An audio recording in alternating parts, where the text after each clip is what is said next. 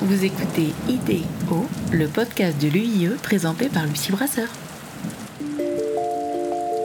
Usine d'eau potable ou station d'épuration, eau de pluie ou eau pluviale, grand ou petit cycle de l'eau, pour tous, élus ou simples citoyens, l'eau c'est notre ressource première.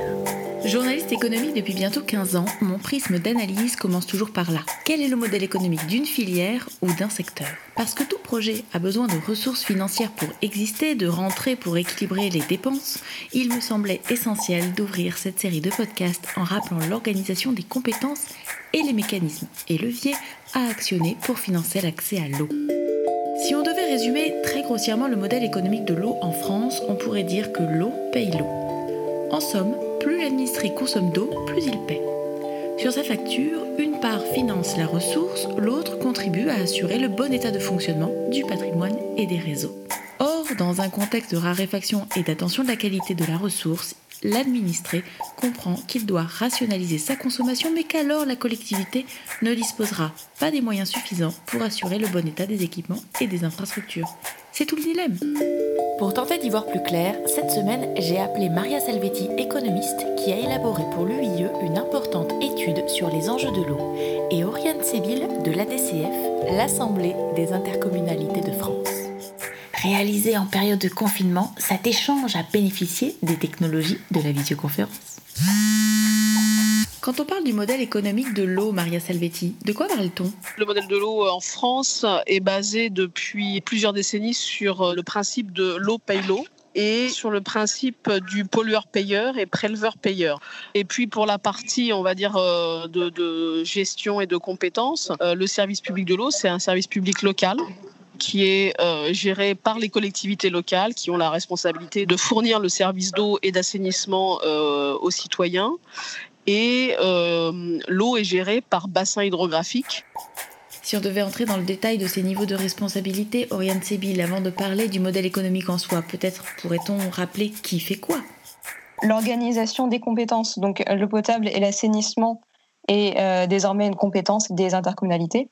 C'était déjà le cas pour les communautés urbaines et les métropoles, et c'est le cas depuis le 1er janvier 2020 euh, pour les communautés d'agglomération et les communautés de communes. Auparavant, la compétence était gérée par les communes directement. Comme on a euh, plusieurs euh, niveaux qui doivent interagir les uns avec les autres, qui doivent travailler les uns avec les autres, l'échelon local, l'échelon de bassin, et puis évidemment l'échelon national, voire l'échelon supranational, puisqu'on a des directives qui nous viennent de l'Europe et qu'on doit appliquer dans les pays membres, et eh bien tous ces échelons doivent travailler ensemble. Dans ce contexte de réorganisation, c'est déjà l'occasion en effet de mutualiser des moyens et d'avoir des politiques un peu plus ambitieuses euh, en termes d'investissement et de renouvellement des réseaux. Globalement, le taux de renouvellement est beaucoup trop faible encore en France, puisque la période de renouvellement serait de l'ordre de 170 ans. Comme ce que nous a expliqué Jean-Luc Ventura dans le podcast précédent, ce que vous êtes en train de dire, c'est que l'essentiel des besoins se trouve du côté du renouvellement du patrimoine. C'est bien cela?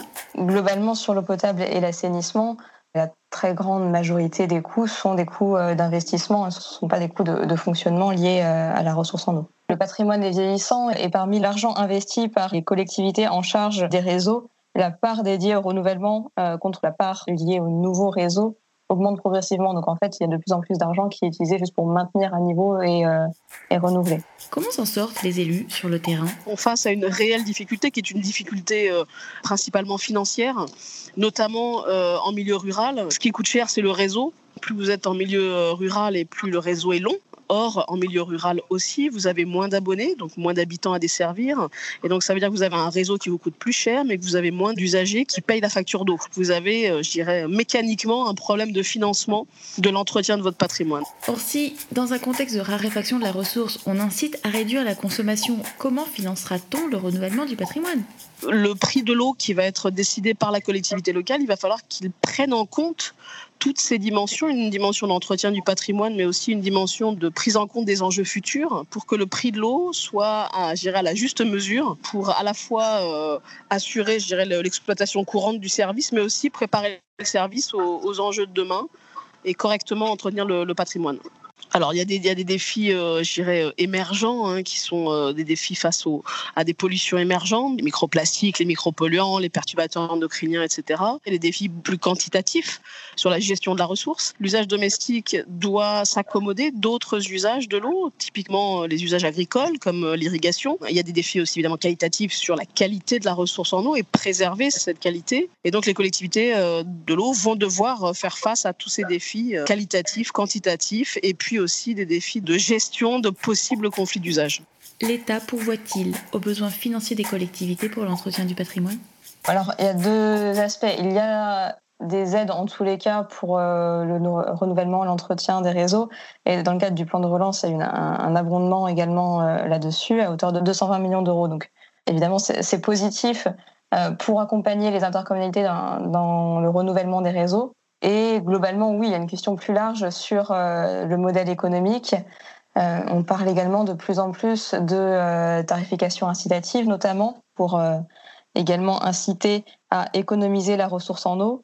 C'est en effet une approche extrêmement intéressante, mais ça soulève des questions fondamentales sur comment on finance globalement le service d'eau potable et d'assainissement, puisque si économiser la ressource en eau permet effectivement de décroître fortement les consommations d'eau, euh, les revenus seront euh, de fait fortement réduits. Donc il faudra trouver euh, d'autres manières de faire.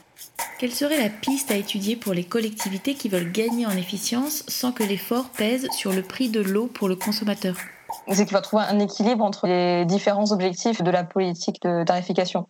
D'un côté, inciter à, réduire les, consommations parce que oui, il y aura des tensions accrues sur la ressource en eau, mais de l'autre, il faut quand même prendre en compte les, objectifs d'investissement et, de modernisation. Une autre idée, Maria? On avait notamment noté euh, tout ce qui concerne le smart water, c'est-à-dire l'application des technologies de l'information et de la communication euh, à la gestion courante des services d'eau et d'assainissement pour avoir une, gestion plus efficiente avec des données qui sont en temps réel et qui permettent une, une gestion, on va dire, optimisée des services qui coûtent moins cher, bien évidemment, et qui permet voilà, de dégager de l'argent euh, côté exploitation pour le reverser, le réinvestir côté investissement. Oriane Sibyl, que voudriez-vous dire aux intercommunalités? Le message important, c'est que les intercommunalités sont compétentes sur l'eau potable et l'assainissement, mais elles le sont aussi sur d'autres compétences liées à l'eau, notamment grand cycle, euh, comme la gestion des milieux aquatiques et la prévention des inondations, ou encore sur la gestion des eaux pluviales urbaines. Donc c'est vraiment l'occasion d'avoir une politique intégrée, toutes ces compétences euh, interagissent entre elles et euh, disposer de ces différentes compétences, c'est vraiment l'occasion euh, de créer des synergies et d'avoir une politique plus efficace. Donc bien réfléchir aux interactions et ne pas séparer gestion grand cycle ou naturel et petit cycle domestique. Pour aller plus loin, vous auriez une piste documentaire? L'étude que j'ai faite pour l'UIE, elle a l'avantage, je dirais, la qualité d'être déjà la, la synthèse d'un bon nombre de documents euh, qui existent et qui ne sont pas forcément digestes en eux-mêmes. Si on, euh, sans faire de jeu de mots, si on baigne pas là-dedans, c'est impossible de, de, de, lire ces rapports, quoi, honnêtement, parce qu'ils sont indigestes, quoi. Et la bonne nouvelle, c'est que l'étude de Maria Salvetti est téléchargeable gratuitement sur le site de l'UIE entrepriseorg en conclusion, on peut dire qu'en matière d'eau, les élus, bien que soutenus par l'Europe et l'État via notamment le plan de relance, doivent trouver sur leur territoire les financements cohérents avec les besoins de leurs administrés. Et que si l'une des clés se situe du côté de l'ajustement du prix de l'eau au robinet, d'autres leviers commencent à émerger. Mais ce qui apparaît encore plus flagrant après échange avec Oriane Sébil et Maria Salvetti, c'est que la première étape à prendre en considération pour pérenniser l'accès à la ressource se trouve du côté du patrimoine.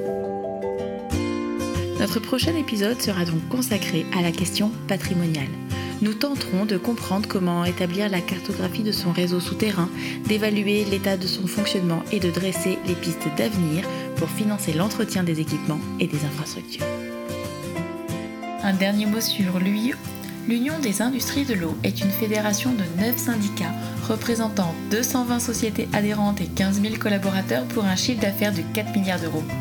Acteurs du petit cycle de l'eau, les adhérents de l'UIE apportent des réponses pragmatiques aux questions d'équipement, d'entretien du patrimoine et des infrastructures, à la gestion de la ressource dans un contexte de raréfaction et d'attention de la qualité et aux conséquences des manifestations du changement climatique. Retrouvez toutes les actus de l'EIE sur leur page Twitter et LinkedIn. Vous avez des questions complémentaires? Vous souhaitez nous parler de votre expérience terrain? Laissez-nous un commentaire ici ou contactez-nous via notre site internet www.o-entreprise.org. Vous avez aimé ce podcast? Partagez-le